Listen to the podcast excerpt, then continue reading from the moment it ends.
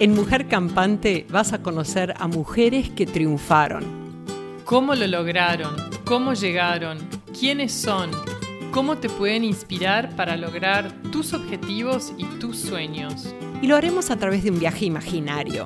Hola, soy Sonia Russeler, escritora, mamá, triatleta, ex conductora y entrevistadora de CNN. Y yo soy Ceci Cordeiro, madre, esposa, artista y ex comunicadora política. Nuestra mujer campante nos contará sus vacaciones ideales para vivir sola 90 días sin celular y sin internet. Nos va a contar qué elegiría para acompañarla. Música, series, libros, comidas, tragos, lujos. ¿Y sabes por qué queremos hacer este podcast? Porque detrás de cada gran mujer hay una historia de vida por conocer.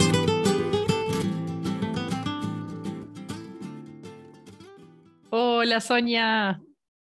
Contanos, ¿por qué querías conocer a Julia? Julia Moscardini es una gran cantante de jazz y a mí me encanta el jazz. Tiene ya dos discos, Stablemates y Mood Indigo. Tiene una particularidad que canta en inglés, que es sorprendente, pero digamos el mundo del jazz viene de ahí. Y creo que creo que es algo, no sé, es un choluleo mío, pero a mí todos los artistas me fascina cómo trabajan, cómo se inspiran. Y también tiene otro gran mérito, que fue la primera mujer en dirigir el Festival de Jazz de Buenos Aires. Y por eso me, fascinaba qué quería escuchar, qué quería hacer de sus vacaciones, qué le inspira como series que me no vas a creer cuál es su serie favorita. No te lo digo porque lo tenés que esperar y te vas a caer de risa. ¡Qué genial! Realmente me parece que va a ser una entrevistada súper interesante.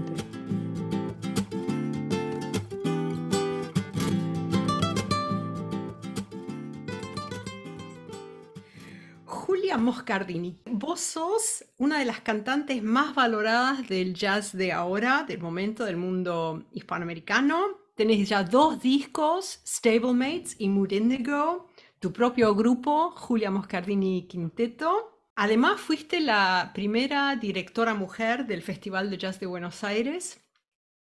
Y para los que todavía no tienen el placer de conocerte o de haberte escuchado, en tu voz se ha sido, eh, la describieron como cálida y expresiva, textura suave. Entrar a escuchar tu mundo es maravilloso. Bueno, gracias. Hola a todos los que estén escuchando y bueno, gracias por invitarme a este espacio.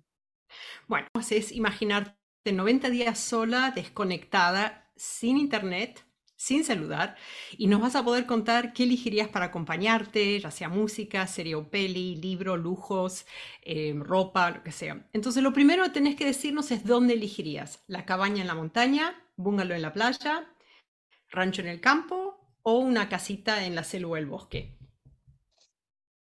Bueno, eh, creo que por distintos motivos elegiría alguna de, todas esas en diferentes situaciones, pero suponiendo que puedo elegir una sola, eh, me gusta mucho la playa, me gusta mucho estar cerca al mar. Eh, no sé con cuál me quedaría, pero ahora en este momento voy por esa.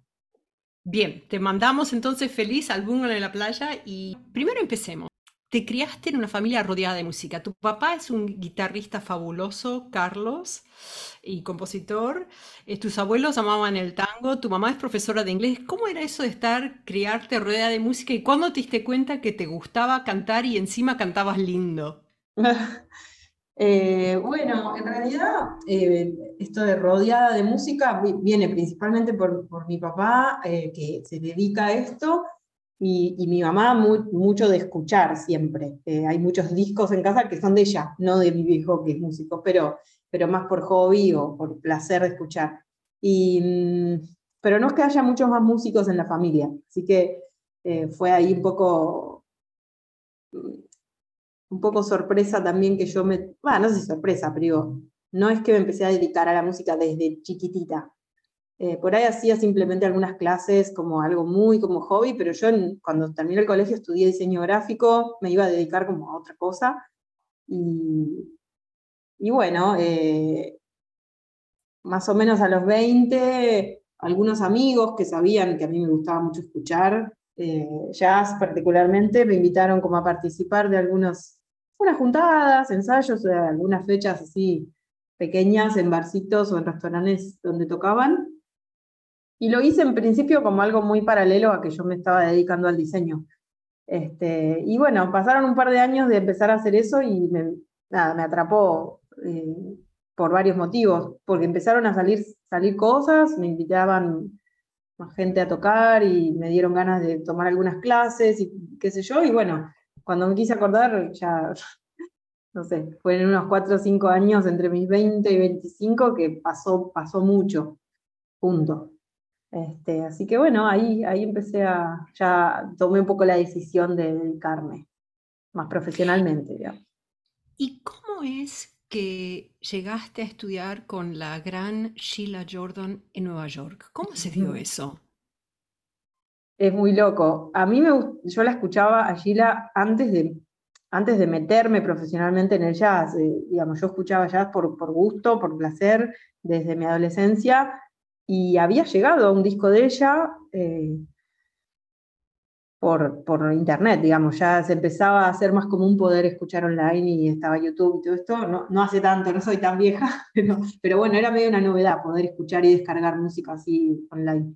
Y llegué a unos discos de ella que realmente no tenía mucha noción de quién era ella en la historia del jazz, es una, una leyenda, es una de las cantantes más importantes, aunque no de las más conocidas, ¿no? Pero y bueno, cuando hice mi primer viaje a Nueva York, ya dedicándome al jazz, eh, bueno, eh, hice este viaje para ir a tomar clases allá y en esa búsqueda de, con quién tomar clase, hablando con otra amiga, colega, eh, cantante de acá de Buenos Aires, me dijo, mira, yo tengo el, tengo el mail de Sheila porque en un momento alguien me lo pasó, no sé qué, escribíle.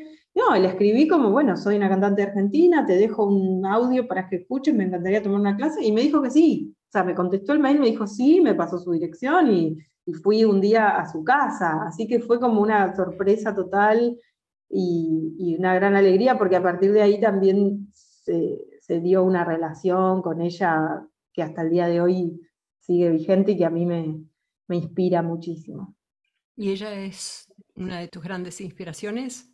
Sí, sí, sí, sí, sin dudas, sin dudas. Lo, lo, reconfirmo cada, cada vez que la vuelvo a escuchar, cada vez que ando en alguna búsqueda y vuelvo a su música, es como, sí, hay algo que me transmite, que me identifica mucho.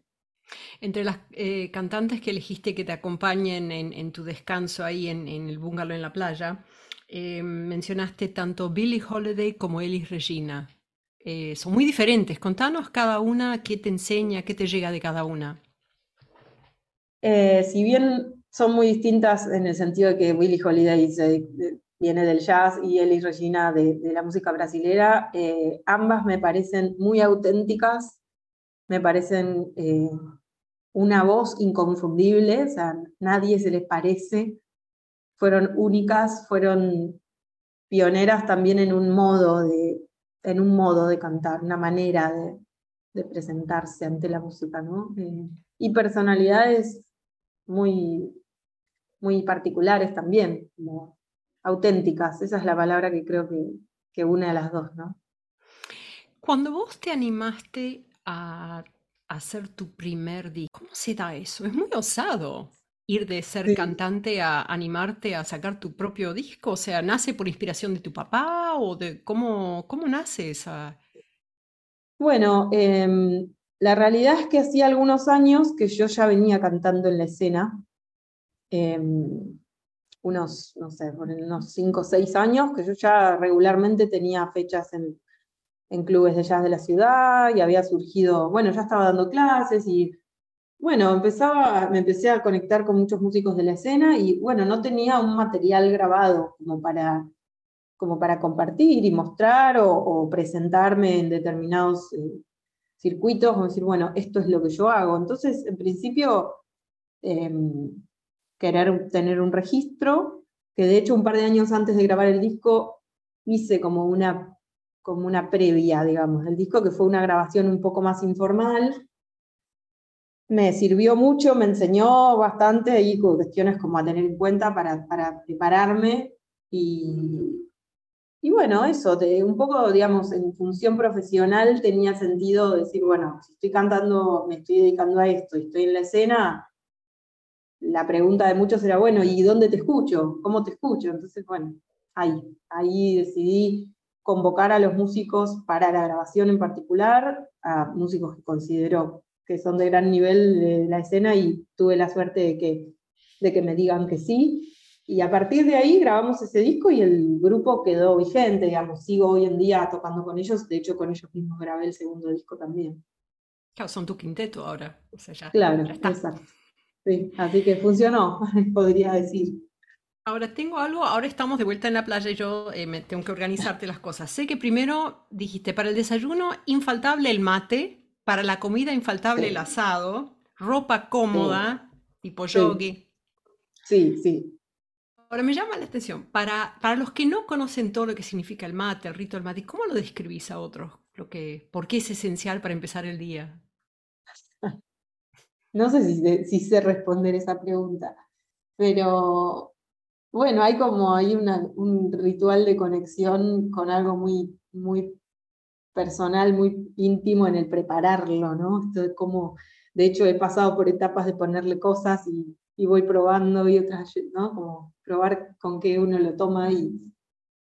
Eh, pero principalmente, no sé, la sensación, siempre lo digo así medio en chiste, eh, como el mejor momento del día es el primer, el primer sorbo de, mate como momento muy especial. No sé, supongo que tiene mucho que ver con lo cultural de nuestras costumbres, ¿no? En mi vida haber compartido eso en un entorno que, asocio con algo muy placentero y con algo que me conecta conmigo. Y siempre la misma, o sea, calabaza, bombilla, todo, todo lo mismo, misma yerba. Sí, tengo un par porque estoy a veces en mi apartamento, a veces en el estudio donde doy clases, a veces este, viajando y hay mates más prácticos para el auto, pero, pero sí, digamos, es, es algo que es bastante parte de mi, de mi vida cotidiana y bastante importante. Me hace, digamos, sentir bastante bien en situaciones.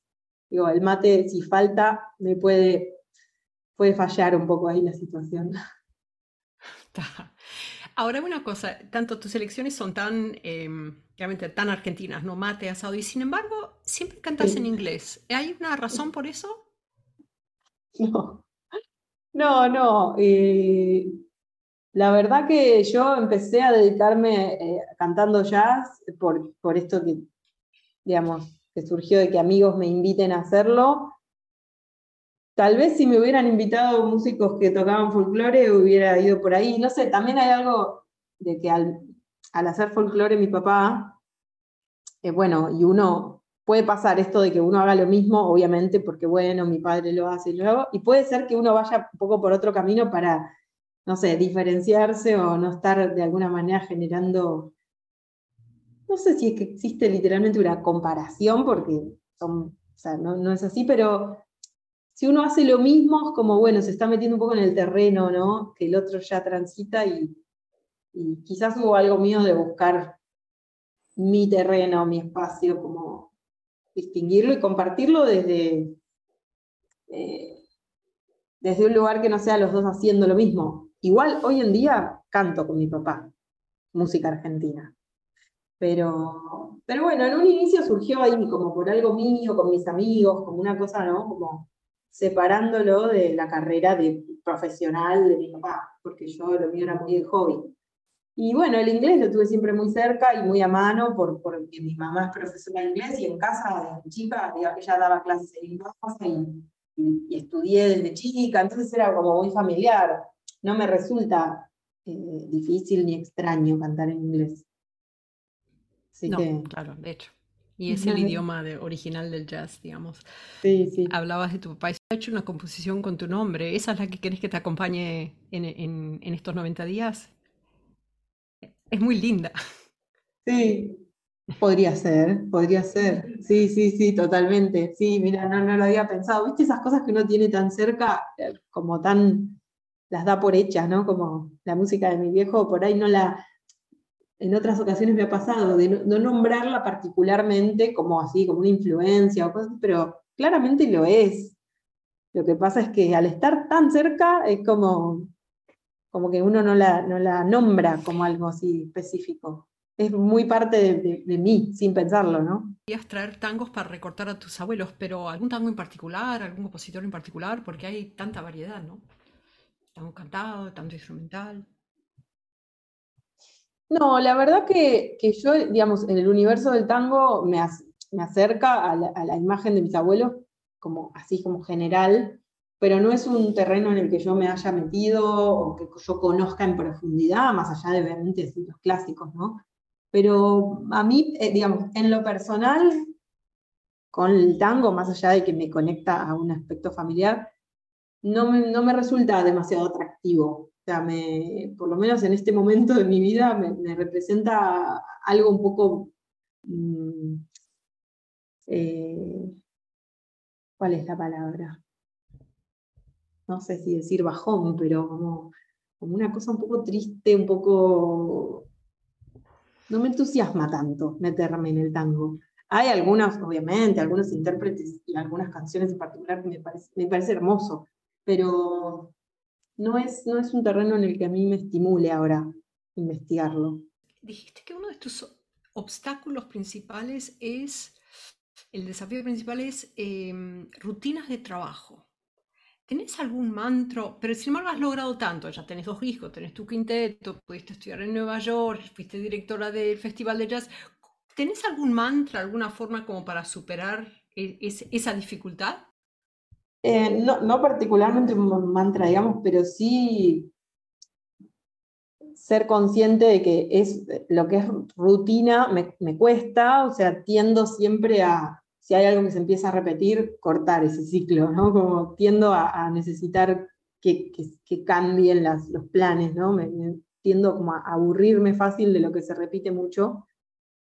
Y, pero sí sé que hay cosas que son necesarias mantener en el tiempo como práctica habitual por, por el efecto que tiene la práctica. O sea, desde lo técnico, por ejemplo, la técnica vocal, como cualquier, como cualquier técnica o cualquier práctica que, que llevemos adelante, necesita constancia y tiempo. Y he ido viendo cómo las cosas que sostuve dan resultados. Entonces, bueno, ahí es como una conciencia profesional de decir, bueno, no tengo que dejar mis clases, o sea, yo si bien eh, doy clase también y ya me dedico a esto, igual yo sigo tomando mis clases de técnica, por ejemplo, sigo estudiando piano o improvisación, como sigo tomando clases porque es seguir entrenando lo que hago profesionalmente. Entonces, bueno, ahí trato de mantenerlo bastante desde la consciente. Está bien, cuando te preguntamos, o sea, qué, eh, qué lujos querías traer y dijiste aceites corporales, almohadones, y a mí me llamó la atención que no pediste un piano. Mira, tenés razón. Eh, y lo pensé como vacaciones, ¿no? Y, quizás como es el con lo que yo trabajo todo el tiempo, yo creo mucho en que por más que nosotros, que, que, la música es un arte y es algo obviamente que también disfruto desde lo placentero más allá de lo profesional, no deja de ser eh, nuestro trabajo. Entonces, si pienso en vacaciones, tal vez no necesito un piano por unos días. Pero bueno, es cierto que si son 90 días, me den ganas probablemente de ponerme a aunque sea desde el juego, desde el placer y nada más, no ponerme a estudiar, pero sí sería lindo tal vez tener un piano. Bueno, entonces ya vamos descansando ya que estás de vacaciones y pediste para el atardecer infaltable era cerveza o vermouth. ¿Alguna marca en particular? Hay que organizarlo ¿eh? esto. No, no, cerveza me gusta rubias, eh, livianita, como algo fresco, pensando sobre todo que si estaba en la playa, eh, va muy bien con eso, lo disfruto mucho. Y Bermuda en realidad es una bebida que se puso media de moda últimamente y, me cae bien. Entonces, viste, hay cosas que... Eh, pero bueno, eso pensando en la playa. Si hubiera elegido otro, por ahí la cabaña en la montaña, pediría más un vinito. Lo que también me gustó, entonces ya terminando el día que pediste, el libro que elegiste, Cerca del corazón salvaje de Clarice Lispector, que es como una cosa media seria, aborda temas, o sea, es compleja, em, pero como serie Los Simpsons. Eso es más descanso, ¿no? Total, total. Mira, lo pensé cuando, cuando puse eso, digo, claro, bueno, no es una cosa que, que, refleje mucho nivel de, de culto, ¿no? pero la verdad es que es algo que es una serie que estuvo muy presente en toda mi, infancia y adolescencia en mi casa, sobre todo, bueno, no sé si siguen estando los sábados a la tarde, ¿no? Como desde el mediodía a la tarde. Y era un día muy de estar en casa con, con, con, esté mi hermano y mi, mi, familia, y como un día que me encanta el sábado, ¿no? Y que me acuerdo de que me guste mucho eh, eh, cuando era más chica estar en casa el sábado. Y los Simpsons estaban siempre, o sea, y el tirarse en el sillón a mirar los Simpsons es como algo muy, muy placentero. Así que sí, me encanta. No, la verdad es que son divertidísimos. No te identificas con ninguno de ellos, ¿no? me imagino. No, no, son no, no, es una cosa muy, muy particular, pero, pero me parece que tiene un, como unos clics así muy inteligentes también en el, trato de la información, además de ser divertido, ¿no? Como que tiene mucho mensaje de lo cultural, obviamente mucho de la cultura de Estados Unidos, pero creo que del ser humano en general, ¿no? Cada personaje representa un poco estándares de personajes de la vida real fuertes y tomados con un humor muy inteligente. Bueno, imagínate, ya eh, tan joven ya has logrado tantas cosas. Si vos pensás de vuelta a esa nena que estaba tirada mirando los Simpsons de chiquita, que todavía no sabía que quería ser ni música, ni cantante, ni jazz, ni mucho menos, ¿qué, qué mensaje te hubieras, em, te, te mandarías si pudieras hacer un viaje en el tiempo? ¿Qué le contarías a esa Julia pequeña? No, bueno, creo que, digamos, darle lugar a experimentar, a hacer, a hacer cosas que me, que me que me interesaran o que, me llamaran, a la, curiosidad me llamara por ahí, como probarlas, hacerlas. Quizás en, el, sí, en ese momento, o sea, cosas que me interesaron, como, como en su momento fue piano, antes de dedicarme a la música, como después fue la danza, que hice un montón de tiempo y, y había empezado también a estudiar eso, como vino un poquito, no sé si decir tarde, porque cada cosa llega cuando tiene que ser, pero pero las hubiera, hubiera sido, creo que hubiera estado bueno hacerlas antes, ¿no? Hacerlas más de más chica. Es más, dijiste que si este, querías, em, se ve que sos muy artista, dijiste lo que querías hacer en estos 90 días, animarte a algo nuevo, era dibujar y pintar. Ah, sí, también, me gusta mucho. Bueno, de hecho te contaba que yo estudié diseño gráfico y digamos todo lo que es el arte visual, lo, lo visual me, me encanta, lo disfruto mucho y pensando en que ahí tendría tiempo, porque es algo que quizás no hago por una cuestión de tiempo también. Eh, en, ese, en esa situación de descanso sería, lo disfrutaría mucho.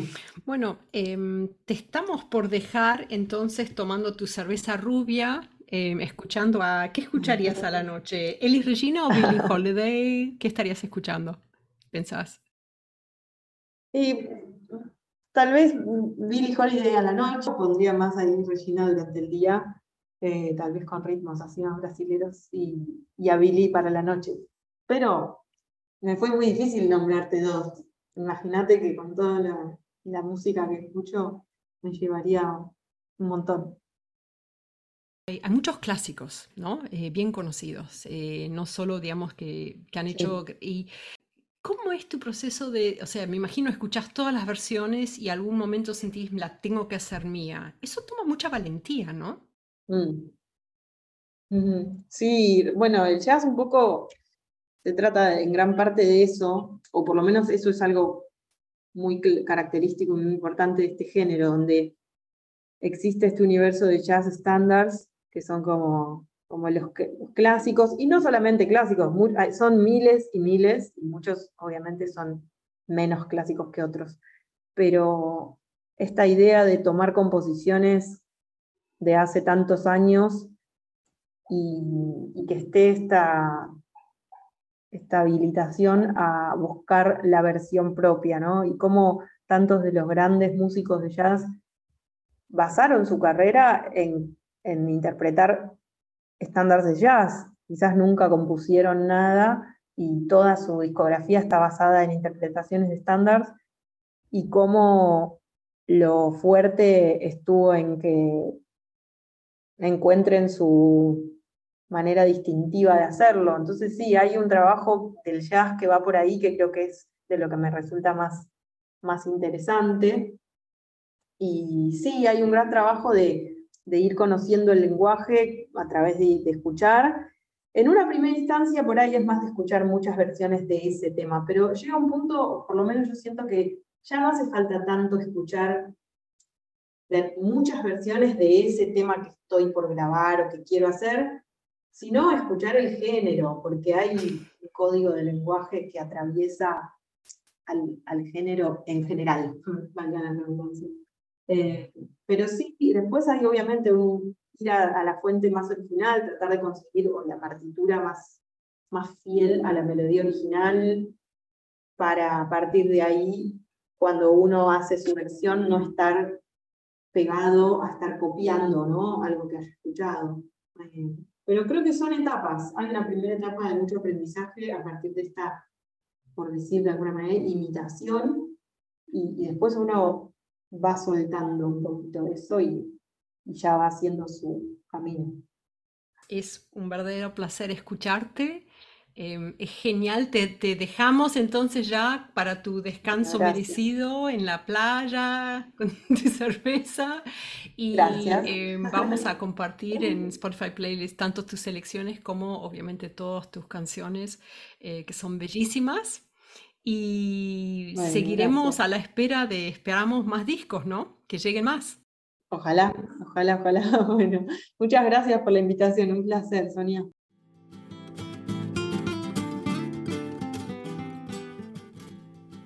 Tenés ganas de disfrutar de las canciones, series, libros o lujos, las encontrarás en las notas.